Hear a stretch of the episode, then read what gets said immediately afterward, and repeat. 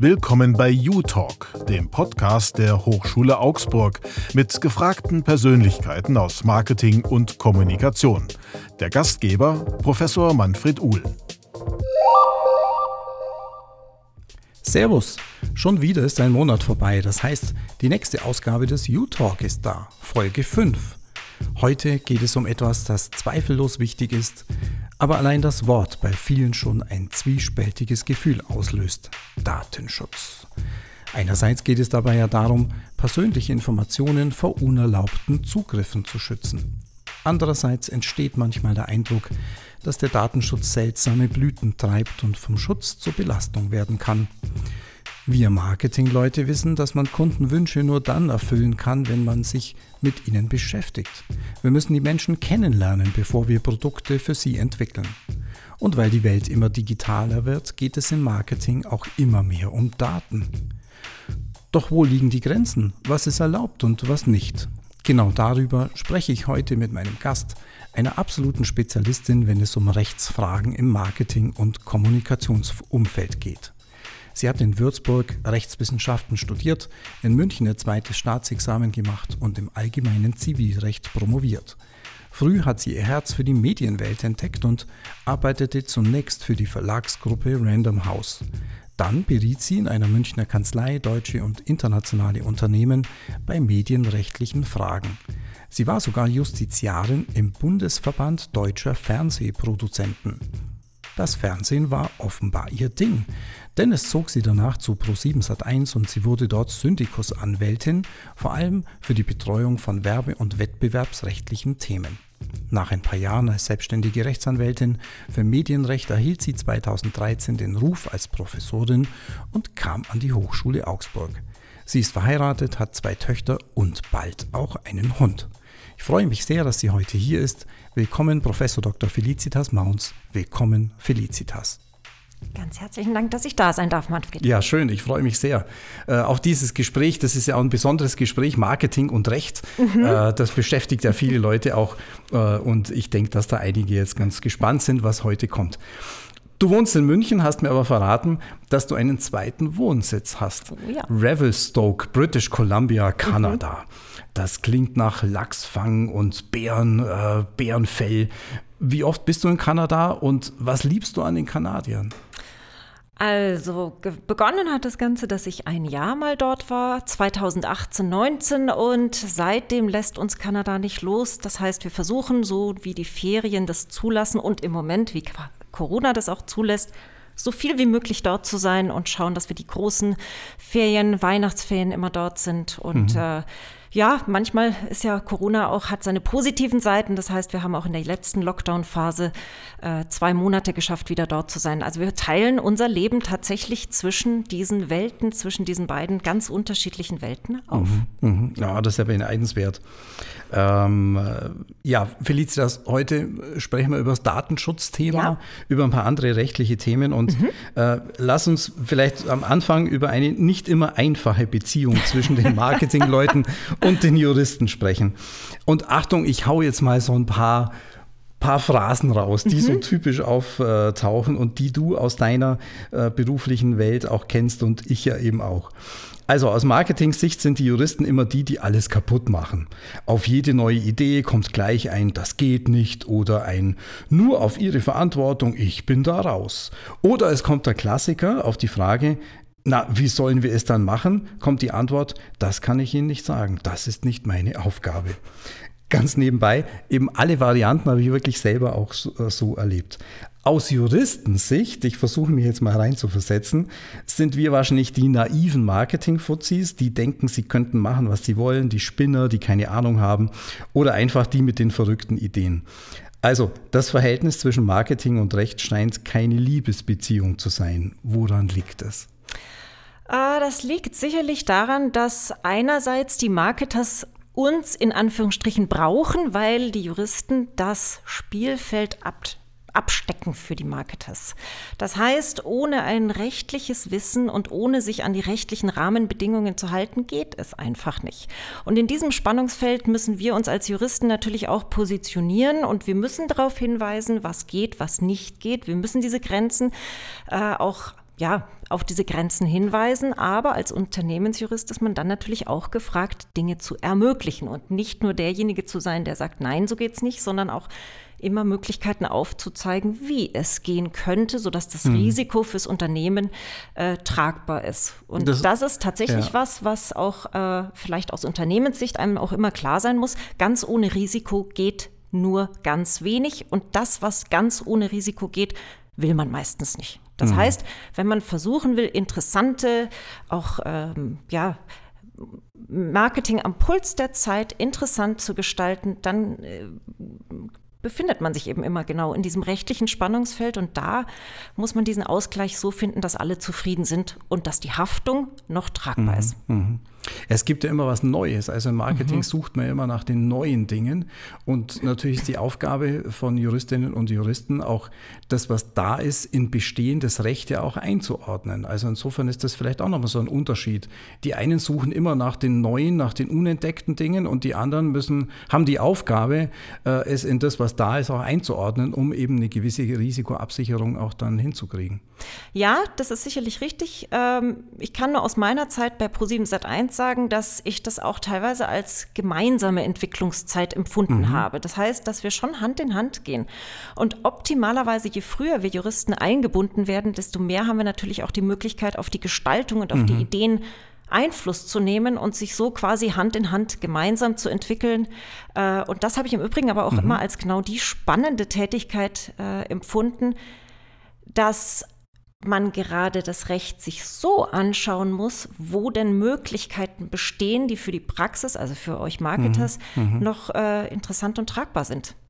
Ja, und super wichtig für uns ist natürlich, dass wir eine gewisse Sicherheit auch bekommen. Und jetzt nach dieser Schlacht der Vorurteile gleich mhm. am Anfang äh, muss man ja mal das Ganze ernsthaft auch betrachten. Und natürlich braucht professionelles Marketingmanagement auch einen Blick für den rechtlichen Rahmen. Das ist gar keine Frage.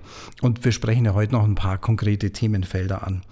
Ähm, ich will aber trotzdem am Anfang noch auf ein grundsätzliches Thema eingehen, das vielleicht auch eine Erklärung für dieses Spannungsfeld sein kann.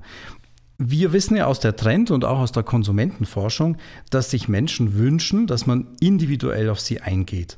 Also das bedeutet ja zum Beispiel ganz banal und offline, dass man einem Kunden nicht irgendeine Hosengröße in die Umkleidekabine bringt, sondern die, die zur individuellen Figur passt wenn das Verkaufspersonal dafür ein geschultes Auge hat und im Hintergrund ist es ja eigentlich äh, die, Sache, dass jemand eine Figur, also was sehr Persönliches, eigentlich im Hintergrund scannt und wenn es den Kunden fragt, wofür die Hose geeignet sein soll, dann hat das für uns Kunden ja zweifellos Vorteile.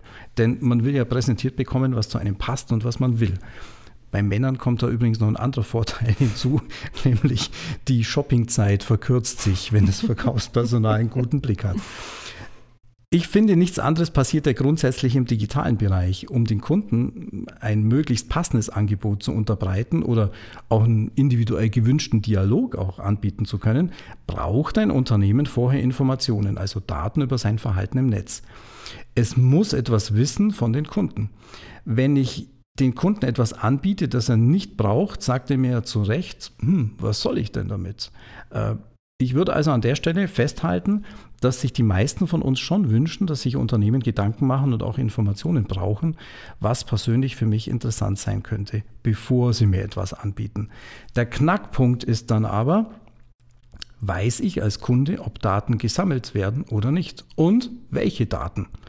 Ist dann das Datensammeln an sich nicht das Problem, sondern die fehlende Transparenz müssen Unternehmen also dann nicht offener damit umgehen, was sie von den Kunden wissen wollen. Und damit meine ich übrigens nicht unzumutbares Kleingedrucktes, das erstens niemand liest und zweitens ja immer ein mulmiges Gefühl hinterlässt. Wie können Marketing und Datenschutz doch noch die große Liebe finden?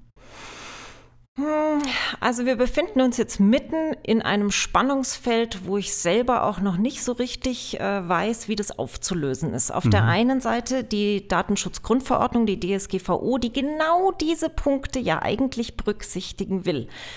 Die akzeptiert, dass Daten gesammelt werden, also verarbeitet werden äh, und die aber noch viel mehr den Betroffenen, so nennt man das im DSGVO, also sprich, wenn man so will, den Verbraucher mhm. mit ins Boot holen will und ihn genau davon abhalten will, dass Daten über ihn gesammelt werden, ohne dass er weiß, wozu, ohne dass er seine Einwilligung erteilt mhm. hat oder ohne dass eine Erlaubnis in einer sonstigen Form vorliegt. Also eine sehr positive Ausgangssituation. Eigentlich, eigentlich. eine positive mhm. Ausgangssituation, das ja. Wenn wir uns jetzt aber die Praxis anschauen, da wird unglaublich viel an Daten im Hintergrund gesammelt.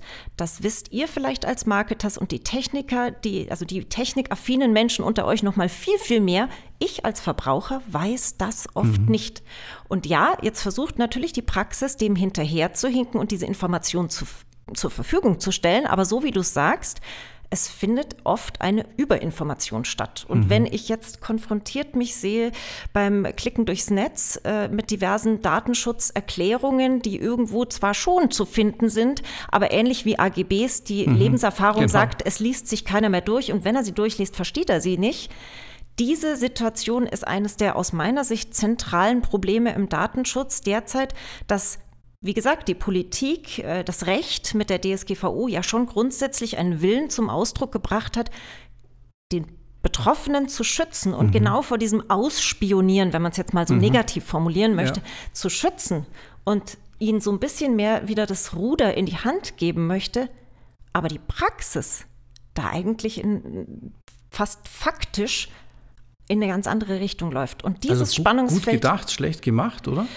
Ähm, das ist eine gute Frage und ich glaube, die kann ich noch nicht abschließend beantworten. Mhm. Also als Jurist macht die DSGVO für mich absolut Sinn. Ich weiß, warum mhm. da was wo drin steht und ich kann auch, das sind genau diese Aspekte, die du gerade genannt hast. Transparenz, ähm, Einwilligungsbedürfen, äh, ja, diese Einwilligung vorzusehen, mhm. das sind alles die Dinge, die die Politik wollte und die sie auch umgesetzt hat. Aber die Praxis muss es noch implementieren in einer Art und Weise, mhm. dass der normale, durchschnittliche Bürger auch sieht mhm. und mitgenommen ist. Und mhm. dass diese zwei Dinge diese zwei Dinge aufeinander zu bringen, sehe ich als ganz große Herausforderung. Und ich habe da, können wir nachher vielleicht noch dazu kommen, einen durchaus fatalistischen Ansatz manchmal. Mhm, okay. Stichwort DSGVO, Datenschutzgrundverordnung, da ist es irgendwie ja ruhig geworden. Vor, als, als sie am Horizont war, ging es ja rund, mhm. aber mittlerweile ist es eigentlich rund geworden. Woran liegt das? Ist alles gut oder? Ähm, also als Jurist würde ich sagen, 2018 ist sie in Kraft getreten und ist damit aus juristischer Sicht noch ein wahnsinnig, wahnsinniges Baby. Mhm. Das heißt, äh, ich kann mich erinnern, 2018 war das ein ganz großes Thema für die Unternehmen, für die kleinen, großen, jede, jede Art. Jeder hat geschimpft über die neue äh, ja, die neuen Anforderungen, die die, DS, die, die, die, die DSGVO stellt, äh, wo keiner richtig wusste, was sind genau die Anforderungen. Mhm. Falle ich da drunter? Falle ich nicht drunter? Mhm. Was muss ich tun? Wie muss ich es machen? Da konnte ja keiner richtig eine Antwort geben. Was jetzt seit 2018 passiert, ist, dass einige wenige Fälle vor Gericht gefunden haben.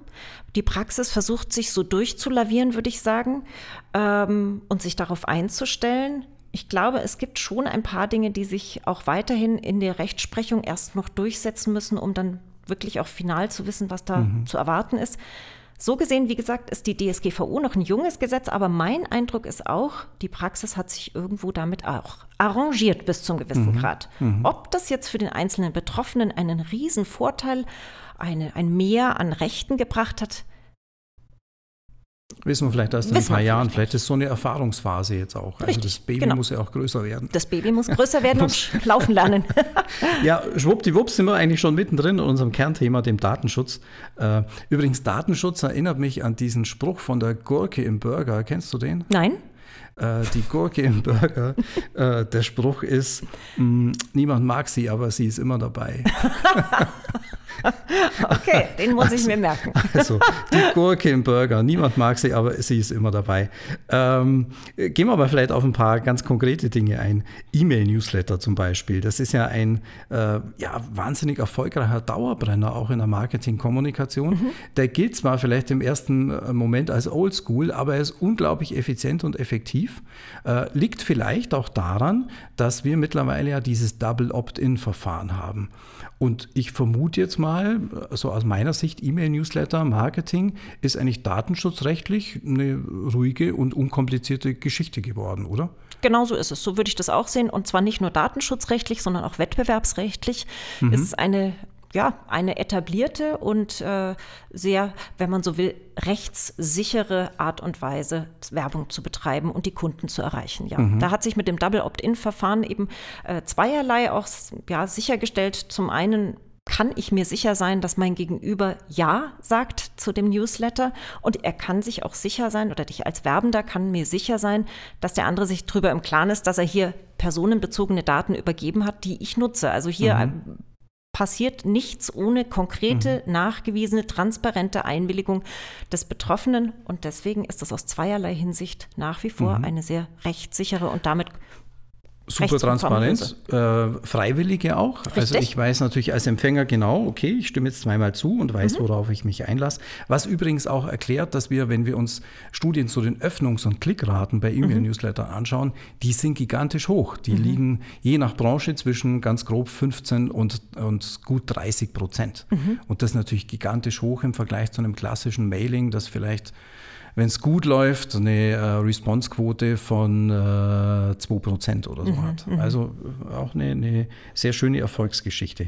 Mm, in der letzten Folge des Podcasts war Alexander Geisenberger von der Marketing-Performance-Agentur Xpose 360 zu, zu, Gast. Du kennst ihn ja, glaube mhm, ich, auch. Ja. Äh, wir sprachen da auch über die Veränderungen bei den Cookies.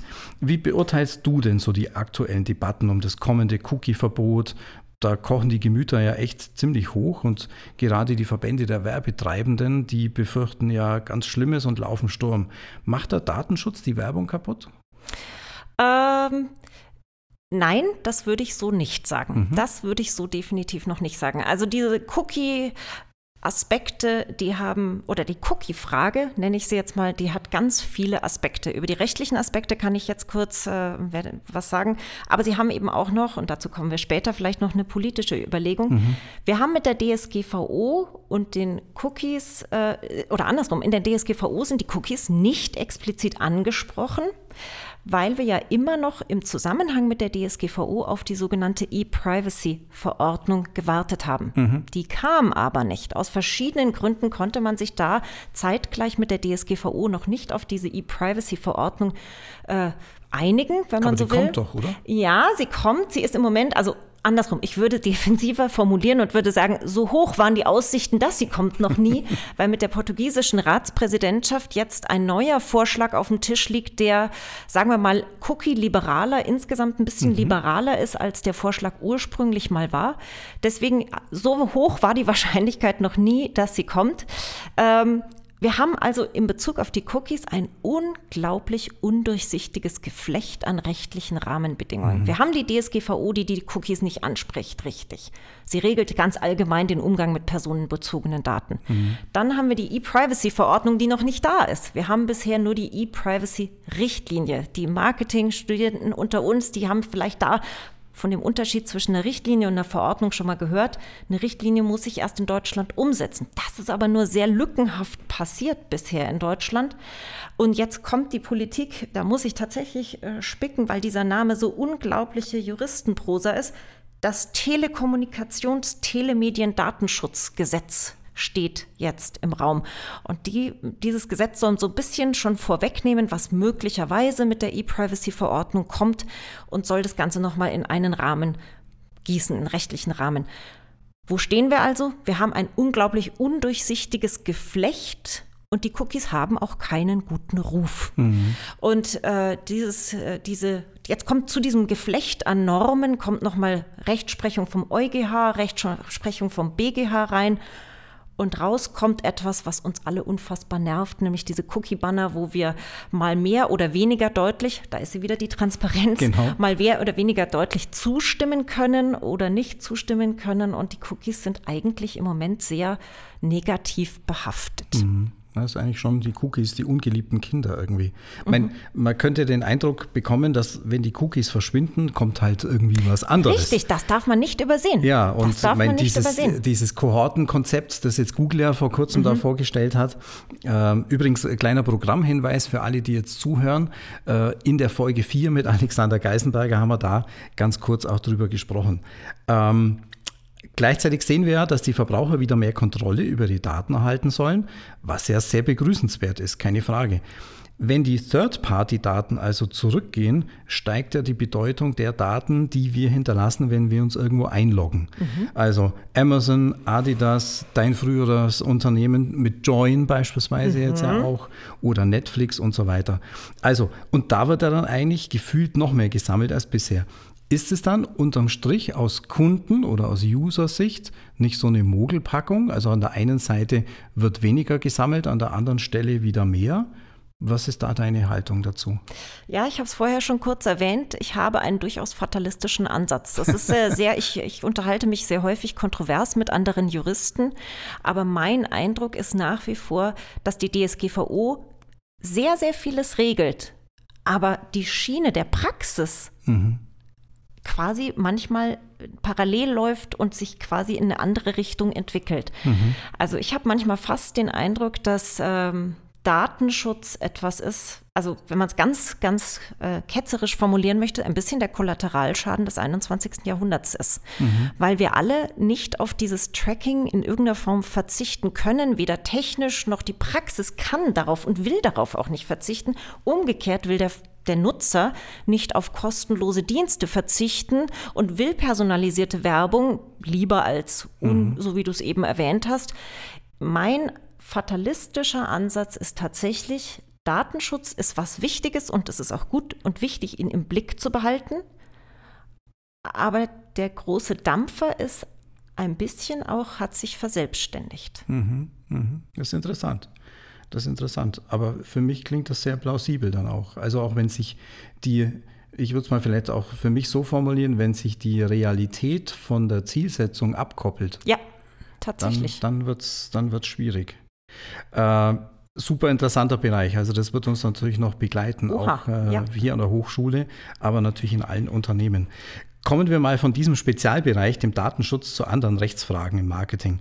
Kannst du mal überblicksartig sagen, an welchen Stellen jemand im Vertriebs- oder Kommunikationsmanagement Berührungspunkte zu Rechtsfragen hat? Mir fallen da zum Beispiel neben Datenschutz auch Markenschutz ein, unlauterer Wettbewerb mhm. beispielsweise oder auch Werberecht. Was sind denn so die wichtigsten Rechtsfelder für Marketingleute?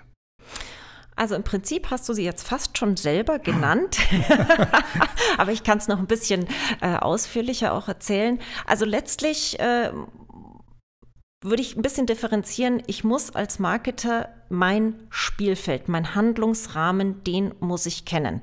Und dieser Handlungsrahmen wird, egal wo ich bin, immer durchs Wettbewerbsrecht, also Gesetz gegen den unlauteren Wettbewerb geregelt, der mir genau sagt, was darf ich, was darf mhm. ich nicht. Äh, branchenabhängig kommen dann zum Beispiel im Lebensmittelbereich oder im Arzneimittelbereich nochmal spezielle Regelungen dazu.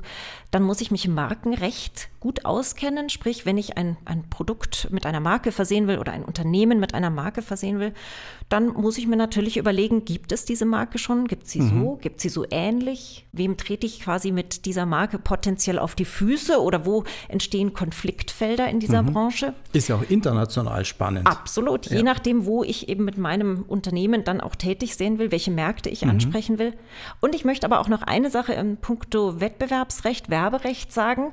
Ähm, und zwar nicht nur eben diese einschränkende Komponente mal hervorheben, sondern auch, äh, es kann ja manchmal auch unheimlich interessant sein zu wissen, wo liegen meine rechtlichen Grenzen, mhm. was darf ich, was darf ich nicht und dann mit dieser Grenze zu spielen. Also wenn man jetzt als Konsument, wenn man so will, sich mal die Werbung überlegt, ähm, Sixt ist das Paradebeispiel. Die haben das quasi zu, ihrem, zu ihrer Strategie aufgerufen, dass sie sich an dieser Grenze mhm. des Zulässigen mhm. ganz gut bewegen. Mal drüber, mal drunter. Genau, manchmal gehen sie ja drüber. Ja, ja auch das ist eine unternehmerische Entscheidung, ja. für die mhm. Rücklagen gebildet werden. Vollkommen legitime Entscheidung. Ja. Aber das sind die Dinge, die uns im mhm. Gedächtnis bleiben. Viel mehr als irgendeine langweilige Waschmittelwerbung, die absolut in der Komfortzone des rechtlich Zulässigen bleibt.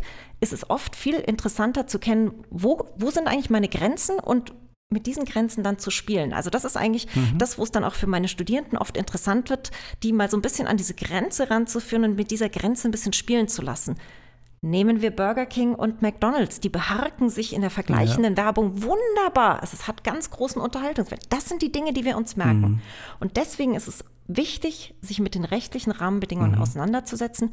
Irgendwo wird sicherlich immer noch ein Jurist beteiligt sein, aber allein ja, sich mit mhm. dem auch gut über die, äh, über die Kampagne, was auch immer, mhm. auseinanderzusetzen, ist es einfach auch mhm. wichtig zu wissen, was darf ich, was darf ich nicht. Dem Werberat wird es ja auch nicht langweilig. Also da hat er auch jedes Jahr wieder ein paar spannende Dinge, die du bestimmt auch in deinen Vorlesungen immer wieder mal anbringen Richtig, kannst. genau.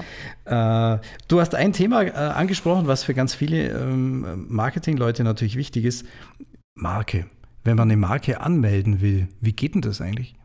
Also der, da würde ich jetzt unterscheiden zwischen einerseits dem Auswahlprozess, sozusagen das Vorverfahren, wenn man so will, und dann der Anmeldeprozess als solche. Der Anmeldeprozess, der ist für viele überraschend einfach. Aber das, was davor passiert, das ist eigentlich das richtig Spannende, weil da muss ich mir überlegen, welche Marke möchte ich denn haben, nutzen? Und da muss ich mir überlegen, gibt es diese Marke schon? Also ist sie frei oder darf ich sie überhaupt nutzen? Und da hilft ein Blick ins Markenregister. Das hilft mir aber nur bedingt, wenn ich mal abklopfen will, in welcher Branche ich mich bewege und ob da diese Marke vielleicht sogar schon genutzt wird in ähnlicher Form, weil nicht nur das Verwenden einer gleichen Marke ist ja verboten, sondern einer ähnlichen, wo vielleicht mhm. Verwechslungsgefahr besteht oder wo die Gefahr der Rufausbeutung liegt. Also ich muss im Vorfeld schon mir gut Gedanken mhm. machen, gibt es diese Marke schon oder eine ähnliche Marke? In welcher Branche ist die tätig? Das sind doch diese Nizza-Klassen, oder? Ja, Moment, die kommen jetzt gleich bei der Markenanmeldung, spielen die dann okay. eine Rolle. Also ich muss mir im mhm. Vorfeld eben überlegen, was will ich und ich muss mir dann überlegen, wo will ich eigentlich tätig sein. Das sind so die taktischen Überlegungen, die ich treffen muss, bevor ich dann mich an die Markenanmeldung mache. Und die wiederum ist dann eigentlich für viele Studierende relativ äh, überraschend simpel. Ich gehe das manchmal mit denen auch direkt am PC durch. Da muss ich mich entscheiden, A, muss ich mir natürlich überlegen, für welchen räumlichen Rahmen, also ob für Deutschland, mhm. Europa, mhm. einzelne Länder oder global, je nach Tätigkeits- und Zielsetzung, ähm, wo ich meine Marke anmelden möchte. Und dann ist es eben auch, und jetzt kommt diese Nizza-Klassifikation rein, ist es wichtig, dass ich mich entscheide, für was ich meine Marke mhm. anmelden möchte. Also wenn man jetzt zum Beispiel in die Bekleidungsindustrie geht, dann muss ich mir eben die die Klassifik aus der Nizza-Klassifikation ähm, diejenigen Waren und Dienstleistungen raussuchen, die für meine Tätigkeit interessant sind. Für die, die das nicht wissen, diese Nizza-Klassifikation enthält 45 äh, Klassifikationen, die sozusagen den gesamten Dienstleistungs- und Produktbereich einmal mhm. abdecken, kategorisch. Also das unterteilt, was weiß ich, Automobilbereich, Kleidungsbereich, in den Dienstleistungssektor, Gesundheitsdienstleistungen. Was ja Sinn macht, weil man letztendlich die Geschäftstätigkeit ja auch dann da konzentrieren und ein, äh, einschränken kann. Richtig, genau. Ja. Und mhm. dann muss ich mir eben, wenn man so will, äh, mit einer Anmeldung inkludiert sind drei Klassen. Das heißt, wenn ich meine Marke anmelde, dann kann ich mir drei Klassen erstmal raussuchen, drei zum Preis von einem, wenn man so will, äh, in denen ich meine Marke anmelden möchte. Wenn ich mehr brauche, kann ich auch mehr anmelden. Wenn ich weniger brauche, kann ich auch weniger mhm. anmelden. Aber so sind da verschiedene taktische Erwägungen dann im Raum. Und dann habe ich auch recht schnell meine Marke mhm. angemeldet. Also das ist, wenn man so will, ein rein, äh, rein Administrations- Mhm. Aufwand. Also wenn man die Hausaufgaben gemacht hat, dann geht es eigentlich schnell, oder? Dann geht es schnell. Äh, die rechtliche Komponente ist natürlich immer noch ein bisschen nicht außer Acht zu setzen, weil das prüft das DPMA, Deutsche Patent- und Markenamt, nämlich nicht. Also die Hausaufgaben, mhm. die ich vor der Anmeldung machen muss, die sind oft fast noch wichtiger, weil ich damit natürlich auch so ein gewisses Risiko eingrenzen kann, dass ich mit meiner Marke niemandem auf die Füße trete, also quasi nicht bestehende ältere Markenrechte verletze mhm oder äh, den Ruf einer anderen älteren, schon bestehenden Marke, die sich gut im Markt eingeführt hat, verletze. Da gibt es verschiedene Möglichkeiten. Aber das ist tatsächlich jetzt ein Punkt, wo es eine große Schnittmenge gibt zwischen Marketing und Recht. Das war mir so vorher gar nicht bewusst. Mhm. Denn wenn man nämlich im Marketing die Hausaufgaben gemacht hat und das Produkt richtig entwickelt hat, indem man nämlich vorher eine Marktanalyse gemacht hat, genau so eine Wettbewerbsanalyse gemacht hat, dann müsste eigentlich diese Hausaufgabe zur Markenanmeldung relativ schnell gehen. Ja, es gibt da auch verschiedene Tools, die man nutzen kann. Also wie gesagt, der Blick ins Markenregister, der sagt mir natürlich nur, gibt es diese Marke schon und wenn ja, für welche Klassen ist sie eingetragen oder wo ist sie noch frei? Mhm. Aber dann kommt natürlich und da vermute ich jetzt schlichtweg nur, dass wir da die gleiche Hausaufgabe haben, nämlich eben diese Marktanalyse, mhm, genau. mal zu überlegen, wen gibt es denn da auf dem Markt, wie genau heißen die und wie schreiben die sich mhm. und wie spricht man das aus? Könnte es irgendwelche Überschneidungen geben? Weil euer Interesse ist ja auch, nicht etwas Bestehendes äh, genau. zu kopieren, sondern etwas Neues zu schaffen. Insofern, da überschneiden ja. sich unsere Interessen. Man muss die Nische finden dann man auch muss und muss die Wettbewerber angucken. Äh, ich möchte auch mal auf ein dauerndes Ärgernis im Verhältnis von Dienstleistern und Auftraggebern eingehen. Ideenklau. Also jeder, der etwas Erfahrung hat, weiß um die Situation und die schwarzen Schafe. Ich will es mal erklären, was meine ich damit. Also wir stellen uns mal vor, Unternehmen schreiben einen Pitch aus, lassen die Agenturen dann präsentieren, suchen sich die besten Ideen heraus und geben dann keiner Pitch-Agentur den Auftrag. Also das an sich ist ja schon sehr ärgerlich, aber manchmal passiert dann noch was richtig Unverschämtes. Entweder verkauft dann der Pitch-Organisator firmenintern seiner Geschäftsführung zum Beispiel das Konzept als seine Idee oder, was auch immer wieder vorkommt, man beauftragt eine ganz andere Agentur, der man dann auch weniger zahlt. Wie können sich Marketeers und Designer als Kreative gegen Ideenklau absichern? Tja, hier kommen wir zu einer Situation, wo tatsächlich so ein bisschen eine, ich kann eigentlich gar nicht mal sagen, Lücke herrscht, sondern ein, eine, eine, Situation ist, die tatsächlich vom Gesetz auch so gewollt ist, mhm. nämlich das Immaterialgüterrecht. Also anders als eine Flasche, die äh, Eigentümer A wechselt zu Eigentümer B, gibt es ja auch Eigentum an nicht materiellen Gütern, an diesen Ideen, kreativen Ideen. Und diese Ideen sollen per se erstmal als solche Ideen frei sein, weil der Gedanke dahinter ist, solche Ideen pauschal will man nicht monopolisieren mhm. äh, und damit die Nutzung einschränken. So passiert ja auch Entwicklung. Man baut auf eine Idee, die besteht auf und entwickelt, entwickelt die weiter. So, das ist also ein bisschen die, die, wenn man so will, gesetzgeberische Idee dahinter. Ideen als solche sind gar nicht schutzfähig. Wie kann ich mir also, also Idee ist dann, Entschuldigung, Idee ist dann was anderes als ein Patent, oder? Ja, oh ja, äh, oh ja, das ist, äh, da kommen wir, das ist lustig, weil diese, diese, diese Frage kommt immer wieder von den Studierenden auf. Patente haben immer eine technische Komponente. Mhm. So, Patente und auch Gebrauchsmuster sind wir hier komplett raus. Mhm. Das heißt, wir müssen uns mit den anderen bestehenden Schutzrechten, die es schon gibt, müssen wir uns jetzt behelfen und so ein bisschen, ich nenne es jetzt mal das Beste draus machen. Und da muss man sich den das Konzept, das Marken, das, oder das Marketingkonzept einfach genau anschauen und ein bisschen zerpflücken. Da sind sicherlich urheberrechtlich geschützte Dinge drin. Also wem dem Marketing ähm, oder dem, dem Entwerfenden würde ich immer raten, formulier so viel wie möglich aus. Dann mhm. ist das nämlich urheberrechtlich geschützt. Dann gibt es noch andere Komponenten wie das Design. Also wenn es um irgendein Produktdesign geht, eine neue Idee, genau. dann kann das auch ähnlich dem Markenrecht ins Designregister eingetragen werden, kann also auch geschützt werden. Markenrecht sowieso, da gibt sich nur in der Praxis immer die, die, ja, wie soll ich sagen, die, die Ideenkollision, dass der Markeneintragende ja nicht immer derjenige ist, der die Marke erfunden hat. Also man wird sich immer mit diesem Risiko lebt man bis zu einem gewissen Grad als Marketer. Mhm. Das ist tatsächlich so, wo wir auch nicht so wahnsinnig viel mit dem Recht Abhilfe schaffen können, weil dieser Grundüberlegung, Ideen als solche sind nicht geschützt, sondern nur eben einzelne Bausteine können je nach Schutzgegenstand rechtlich geschützt sein. Und das Urheberrecht? Ja, das Urheberrecht, das kommt da rein, hat nur einen Nachteil, das ist kein Registerrecht. Das heißt, Urheberrecht entsteht, wenn du jetzt hier an deinem PC etwas schreibst, dann kann das geschützt sein oder nicht geschützt sein, aber das ist nicht manifestiert in irgendeinem Register, sondern das ist quasi qua Recht entsteht Urheberrechtsschutz oder halt auch nicht. So, und deswegen würde ich jetzt jemandem immer empfehlen, was kannst du tun, um dieses Recht beweisbar zu machen, also so greifbar mhm. wie möglich?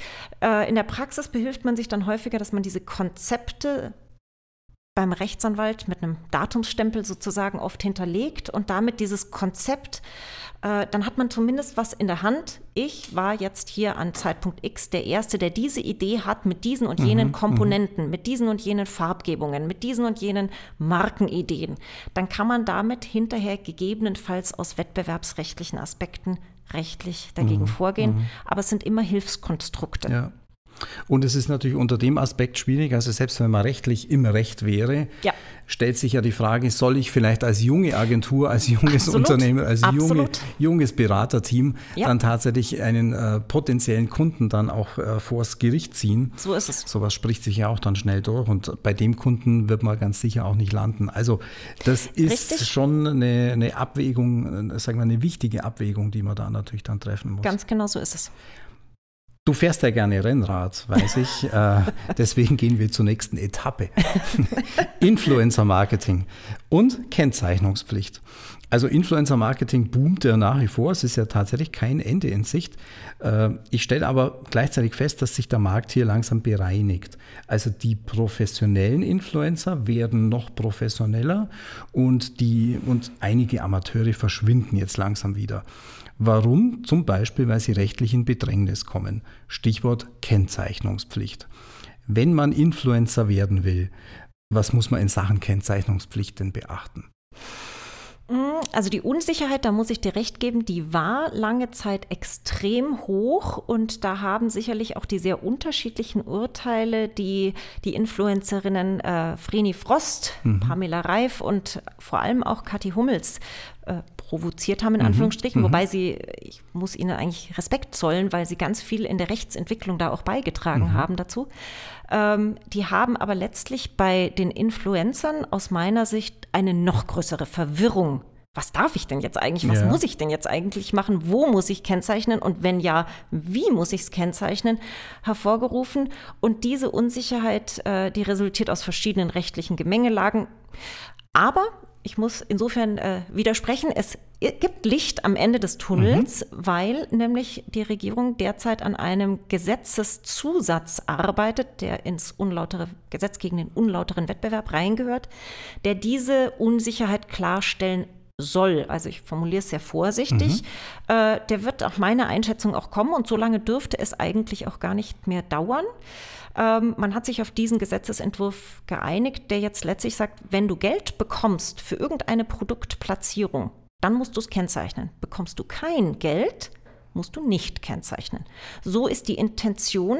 Mhm. Es ist allerdings nicht von Geld die Rede, sondern es ist von Leistung die Rede. Also bekommst du eine Gegenleistung dafür, dass du ein Produkt platzierst, musst du kennzeichnen. Was ist denn eine Leistung? Und da sind wir schon wieder mitten in der nächsten Unsicherheit drin. Äh, also wie gesagt, es ist ein bisschen Licht am Ende des Tunnels, weil der Gesetzgeber jetzt tatsächlich handelt. Mhm. Ich bin mir aber sicher, dass neue Probleme vor der Tür stehen ja. und neue Unsicherheiten vor der Tür stehen.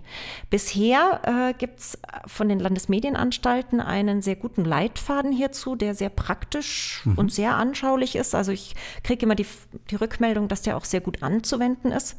Äh, der versucht, die rechtliche Lage so ein bisschen, mhm. ja, im, im Sinne eines Leitfadens, also sehr praktisch ausgerichteten Leitfadens darzustellen. Mhm. Ah, das ist ein guter Tipp für alle, die zuhören und die mhm. sich überlegen, Influencer zu werden, dass es da von der Landesmedienanstalt eigentlich eine ganz gute Unterstützung auch bekommt. Bei Influencer fallen einem ja Lena Gerke oder Stefanie Giesinger ein. Dann fällt mir Germany's Next Topmodel ein, dann fällt mir Pro7 ein. Du warst bei Pro7 und dort für werberechtliche Fragen verantwortlich.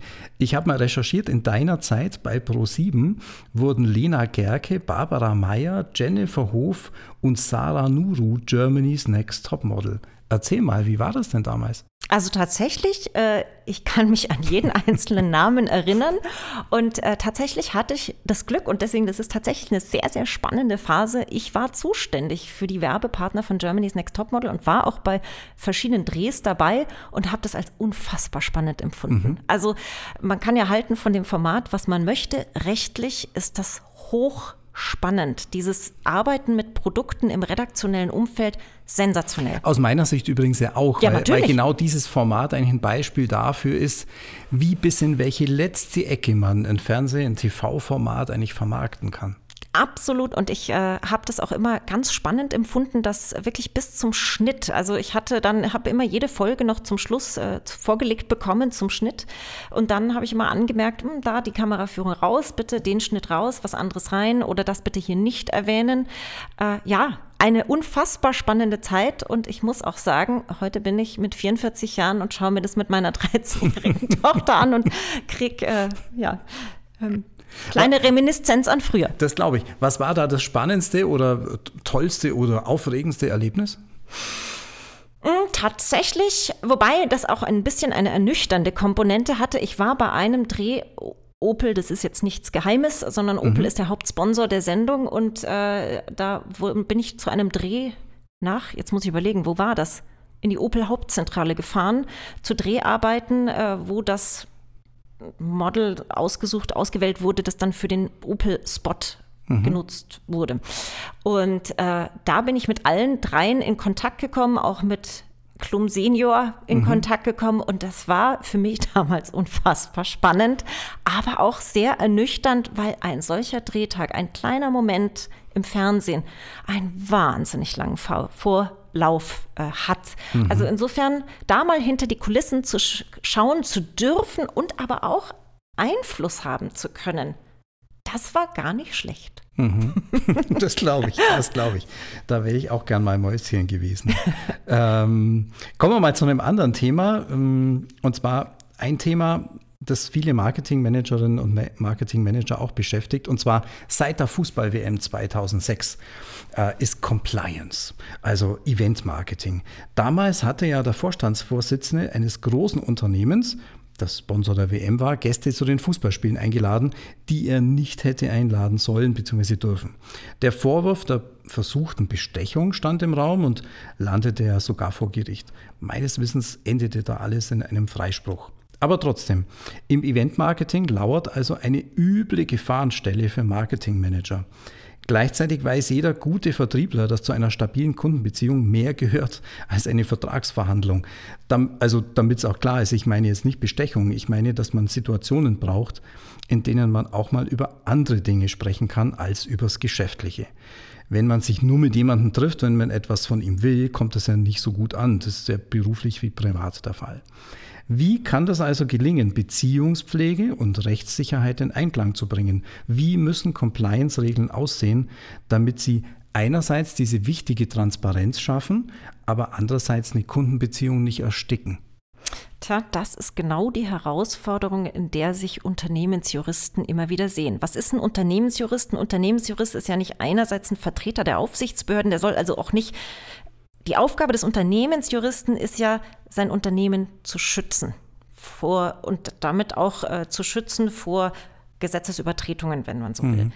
Andererseits müssen natürlich auch diese Compliance-Regelungen dürfen nicht alles kaputt machen. Also es ist genau wieder dieses Spannungsfeld, das wir vorhin schon einmal hatten, äh, Dinge möglich zu machen, und andererseits äh, auch noch die, die praktischen Bedürfnisse im Blick zu behalten.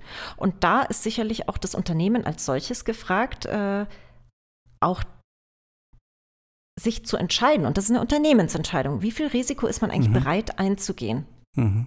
Und wenn man ein Risiko eingeht, dann die Konsequenzen auch zu tragen und hier ein entschlossenes Handeln zu zeigen. Mhm. Unterstützt im Übrigen auch die Unternehmensjuristen sehr deutlich, wenn man ihnen signalisiert, was man will. Ich will Dinge noch möglich machen. Darauf möchte ich meine Compliance-Regeln ausgestalten. Und da kann auch gerne noch ein Restrisiko an Haftung. Das gibt es immer. Das mhm, ist sozusagen klar. lebensimmanent. Aber das tragen wir auch und das ist eine unternehmerische Entscheidung, dieses Restrisiko zu tragen. Das macht es mhm. dann allen leichter. Aber ja, das ist genau das Spannungsfeld, in dem sich Unternehmensjuristen befinden und dann hoffentlich ihre Arbeit gut machen. Ja, schwierig. Ja, es ist echt schwierig und da beneide ich auch niemand, der da die Entscheidungen auch dann treffen muss. Ähm, Unsere Studierenden haben mir immer wieder so ein Format mitgegeben, die Rapid Fire Question. Auch in diesem Interview mit dir stelle ich die natürlich, beziehungsweise es sind sogar ganz, äh, sind sogar zwei äh, Rapid Fire Questions. Also bitte sofort antworten auf diese Fragen. Was ist deine Lieblingssendung im TV und was ist deine Lieblingsmarke? Oh, meine Lieblingssendung im TV. Ich bin tatsächlich kein TV-Gucker mehr. Äh, was ich regelmäßig gucke, ist die Heute-Show. Okay. Ja, doch, wenn ich so drüber nachdenke, das ist die Heute-Show. Heute-Show und die Lieblingsmarke? Auwei. ähm, komischerweise fällt mir jetzt gerade Hugo Boss ein. Mhm. Wieso komischerweise? Weil ich normalerweise, ich hätte jetzt eigentlich, wenn ich drüber nachdenke, erwartet, dass mir direkt eine Sportmarke Okay. Jetzt habe ich überlegt, welche Rennrad oder äh, Schuhe, Laufschuhe. Nee, Hugo was? Ja, schau, dann ist Hugo Boss in deinem Mindset. Das wird Ja. jetzt die Markenmanager von Hugo Boss Sehr dann auch sehr freuen. Genau. Du lehrst ja auch in unserem neuen Masterstudiengang Marketing Management Digital, worüber ich persönlich auch sehr froh bin, weil das eine wahnsinnige Bereicherung ist. Was lehrst du da genau und warum? Ich hatte das Glück, dass ich von Anfang an äh, ein bisschen mitspielen durfte bei der Gestaltung des Marketing Masters. Das heißt, das ist eigentlich eine sehr luxuriöse Situation für uns Juristen oder für mich als Juristin, dass ich genau mir anschauen darf, was sind die Inhalte und was braucht dann eigentlich der Studierende, um optimal auch juristisch mit Wissen versorgt zu sein. Und da habe ich mir äh, die Inhalte des Marketing Masters mal aus eurer Sicht sozusagen angeschaut und da spielt die Planung und der Einsatz digitaler Marketinginstrumente eine zentrale Rolle, weil genau da kommen eben die, das, da ist dieses rechtliche Schnittfeld. Ähm, und da kommen, bin ich auf drei Felder gekommen. Zum einen das Datenschutzrecht, haben wir ja jetzt schon ausführlich besprochen. Gerade im digitalen Bereich ist das einfach die das steckt das Spielfeld ab, so nenne ich das immer ganz gern. Ähm, der zweite Bereich ist das Social-Media-Recht, wobei das keine eigene Rechtsdisziplin ist, sondern ein bunter Strauß an Rechtsvorschriften, manchmal ein bisschen verwirrend empfunden. Aber letztlich muss ich ja auch da wieder wissen, wenn ich im Social-Media-Bereich agiere, äh, was brauche ich denn dafür? Profilnamen, welche Profilauswahl, äh, womit fülle ich eigentlich mein Profil? Was darf ich da für Bilder, Texte, Musik, äh, sonstige Dinge nutzen? Brauche ich ein Impressum? Brauche ich Datenschutzerklärung? Wenn ja, wohin? Und so weiter. Also ganz praktische Fragen, die eben mein Handeln als Marketer hier bestimmen. Und da habe ich mich bemüht, äh, ein diesen bunten Strauß eben zusammenzustellen für die Studierenden und ihnen so das optimale Handwerkszeug mit auf den Weg zu geben. Und nächstes Semester kommt dann noch der gewerbliche Rechtsschutz dazu. Da gehört insbesondere das Markenrecht dazu. Die Dinge, die wir vorhin schon besprochen haben, werden wir da ganz ausführlich ja, besprechen, aber auch üben, wirklich üben, nämlich die Frage, was für eine Bezeichnung kommt eigentlich als Marke für mich in Betracht? Und da bei Marke darf man ja eben, aber das wisst ihr ja besser als ich, nicht immer nur an einen Begriff denken, sondern da kommen ja auch ganz viele dreidimensionale Formen, auch Genau. Geräusche kommen als Ja. Marke in Betracht und so weiter. Also nicht nur diese klassische äh, Wortmarke ist das Entscheidende, sondern es gibt dann ganz viele verschiedene Marken. Und da werde ich viel dazu erzählen und auch üben lassen, wie man so eine Marke optimalerweise auswählt, um nicht andere Markeninhaber zu verletzen, wie man sie anmeldet. Und dann aber auch, und das ist nicht minder wichtig, wie man dann eigentlich diese Marke pflegt, weil eine gute Markenpflege erhält und steigert den Wert der Marke. Also wenn man sich jetzt zum Beispiel äh, Marken anschaut wie Apple, das ist wirklich der Parade, das Paradebeispiel. Apple verteidigt die Marke mit Zehen und Klauen gegen jedweden Angriff. Da kommen lächerliche, also lächerlich anmutende Blüten manchmal raus, wenn irgendeine Kaffeebetreiberin in der Nähe von Berlin ihr Kaffee umbenennen muss, das Äpfelchen-Kaffee umbenennen Genau, muss. ja. Äh, da kommen solche, aber auf der anderen Seite ist Apple einfach eine wahnsinnig wertvolle Marke, wo ganz klar ausgestrahlt wird, don't mess with Apple. Mhm. Steve Jobs hat ja mal gesagt, Technology is not enough. Ja, das hat er uns gezeigt. Passt ja ganz gut. Felicitas, kommen wir zum Schluss noch zu deinen Hobbys. Ja. Wenn es überhaupt möglich ist, neben Beruf und Familie noch Auszeiten zu nehmen, äh, du bist eine absolute Sportskanone. Skifahren in allen Variationen, dazu Mountainbike, Rennrad und auch noch Langstreckenlauf. Also Halbmarathon, Marathon und sogar Ultra Trail Runs. Das ist ja der Wahnsinn. Also wir aus der Wissenschaft wollen den Sachen ja aber immer gern auf den Grund gehen und verstehen, warum alles so ist. Also habe ich mich vor dem Gespräch gefragt, warum das denn so ist. Denn du scheinst zwei Dinge zu lieben. Erstens den Nervenkitzel und zweitens das Risiko. Denn bei Freeride im Schnee oder auf dem Mountainbike kann ja schon mal was passieren. Zweitens gehst du da wohl auch gern an die Grenze. Äh, denn so ein Ultra-Trail-Run oder auch ein Marathon führen sowohl den Körper als auch den Kopf eher wohl in Grenzregionen. Stimmt das mit dem Grenzen austesten und was geht einem durch den Kopf, wenn man Grenzen überwindet? Da kann ich gar nicht, nein, da kann ich gar nicht widersprechen. Also tatsächlich ist dieses Grenzüberschreiten etwas, was äh, ich wahrscheinlich letztlich auch suche und äh, immer gucke, was ist noch, was geht noch, was geht noch. Ähm, aber ich habe tatsächlich einfach Spaß äh, an, an dieser Anstrengung. Mir hat mal ein, äh, ein, ein Coach im beruflichen Bereich gesagt, Anstrengung ist ein Wert an sich. Und das kann ich total unterschreiben. Und ich äh, habe auch festgestellt im Laufe meiner Laufkarriere, nenne ich es jetzt mal, äh, dass auch das unheimlich Spaß machen kann, sich da fortzuentwickeln, ich bin auch nicht ganz schlecht und ungeeignet dafür offensichtlich. Also insofern, es macht auch Spaß, diesbezüglich Erfolg zu haben und immer noch ein Schrittchen weiter zu gehen und auch für etwas, auf etwas hinzutrainieren. Fehlt mir jetzt in der Corona-Situation aktuell tatsächlich, den Wettbewerb auch zu suchen. Und wenn man diese Grenze überschritten hat, Ah, das ist ein unvergleichlich schönes Gefühl, okay. muss ich tatsächlich sagen. Jeder Marathon, wo man spätestens nach äh, zwei Dritteln gedacht hat, sagen, bist du eigentlich bekloppt? Sobald man durch die Ziellinie gegangen ist, denkt man sich, wo ist der nächste? Wo kann mhm. ich als nächstes wieder angreifen? Und das macht unglaublich viel Spaß. Ich ziehe sehr, sehr viel draus und äh, ist auch was, was ich sehr, sehr gern zum Abschalten mache. Also es gehört für mich nach einem anstrengenden Tag mit viel Input, geistigem Input genauso dazu, dass ich den auch diesen geistigen Input dann physisch verarbeite. Mhm. Am Schluss gibt es immer ein Schlussstatement. Mhm. Und ähm, Schlussstatement in ganz grob so etwa in einer Minute. Was würdest du sagen, worauf müssen Marketingprofis beim Thema Datenschutz besonders achten? Am Zeit, am Puls der Zeit bleiben.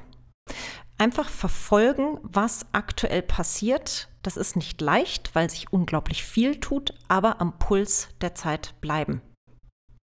Okay. Ja, es ist klar, man braucht nicht immer eine Minute, um den Kern rauszuarbeiten. Eine Minute? Ja, genau, genau. Um den Kern rauszuarbeiten. Ganz, ganz herzlichen Dank für das Gespräch. Hat mir sehr viel Spaß gemacht. Ich habe wieder mal viel, viel gelernt. Und ich sehe ja immer, gerade wenn Kolleginnen und Kollegen da sind, wie spannend es wäre, tatsächlich in die Vorlesungen der anderen auch immer zu ja, gehen. Das stimmt. Wie viel man lernen würde. Aber das ist jetzt der Vorteil hier in dem Podcast. Vielen, vielen Dank, dass du da Gerne. warst. Und natürlich weiterhin. Dankeschön. Sowohl in Kanada als auch in München alles Gute. Dankeschön. Danke. Vielen Dank, dass ich da sein durfte. Das war die Folge 5 des U-Talk. Felicitas Mounts und ich sprachen über die nicht immer einfache Beziehung zwischen Marketingleuten und Juristen. Es muss keine Liebesbeziehung sein, aber zumindest eine solide Zweckgemeinschaft. Marketeers sollten ihren Handlungsrahmen kennen, zum Beispiel im Wettbewerbsrecht, im Markenrecht oder beim Datenschutz. Nur wenn man den Rahmen kennt, kann man Spielräume entdecken. Die Datenschutzgrundverordnung kämpft momentan noch stark mit der Umsetzung im täglichen Leben. Sie ist wohl noch ein Baby, das laufen lernen muss. Spannend wird auch sein, wie die künftige E-Privacy-Verordnung in Deutschland aussehen wird.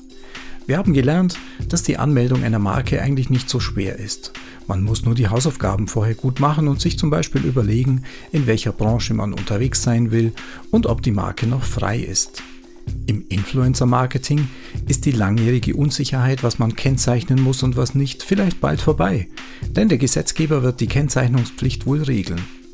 Alle Kreativen bekamen auch noch einen guten Tipp gegen Ideenklau. Obwohl Ideen an sich nicht geschützt werden können, sollte man möglichst viel der eigenen Kreationen formulieren und festhalten. Das ist übrigens anders als bei Patenten, denn Urheberrecht ist kein Registerrecht. Während E-Mail-Newsletter datenschutzrechtlich eine sichere Bank sind, müssen wir beim Event-Marketing sehr umsichtig sein und Compliance-Regeln finden, die sich im Spannungsfeld zwischen Recht und Unternehmenszielen bewegen. Ein Restrisiko gehört aber zum unternehmerischen Leben dazu. Was bleibt als finale Erkenntnis? Marketing und Recht können voneinander lernen. Und wenn man bereit ist, Grenzen zu überwinden, kann es auch Spaß machen. Das war U-Talk, der Podcast der Hochschule Augsburg mit gefragten Persönlichkeiten aus Marketing und Kommunikation.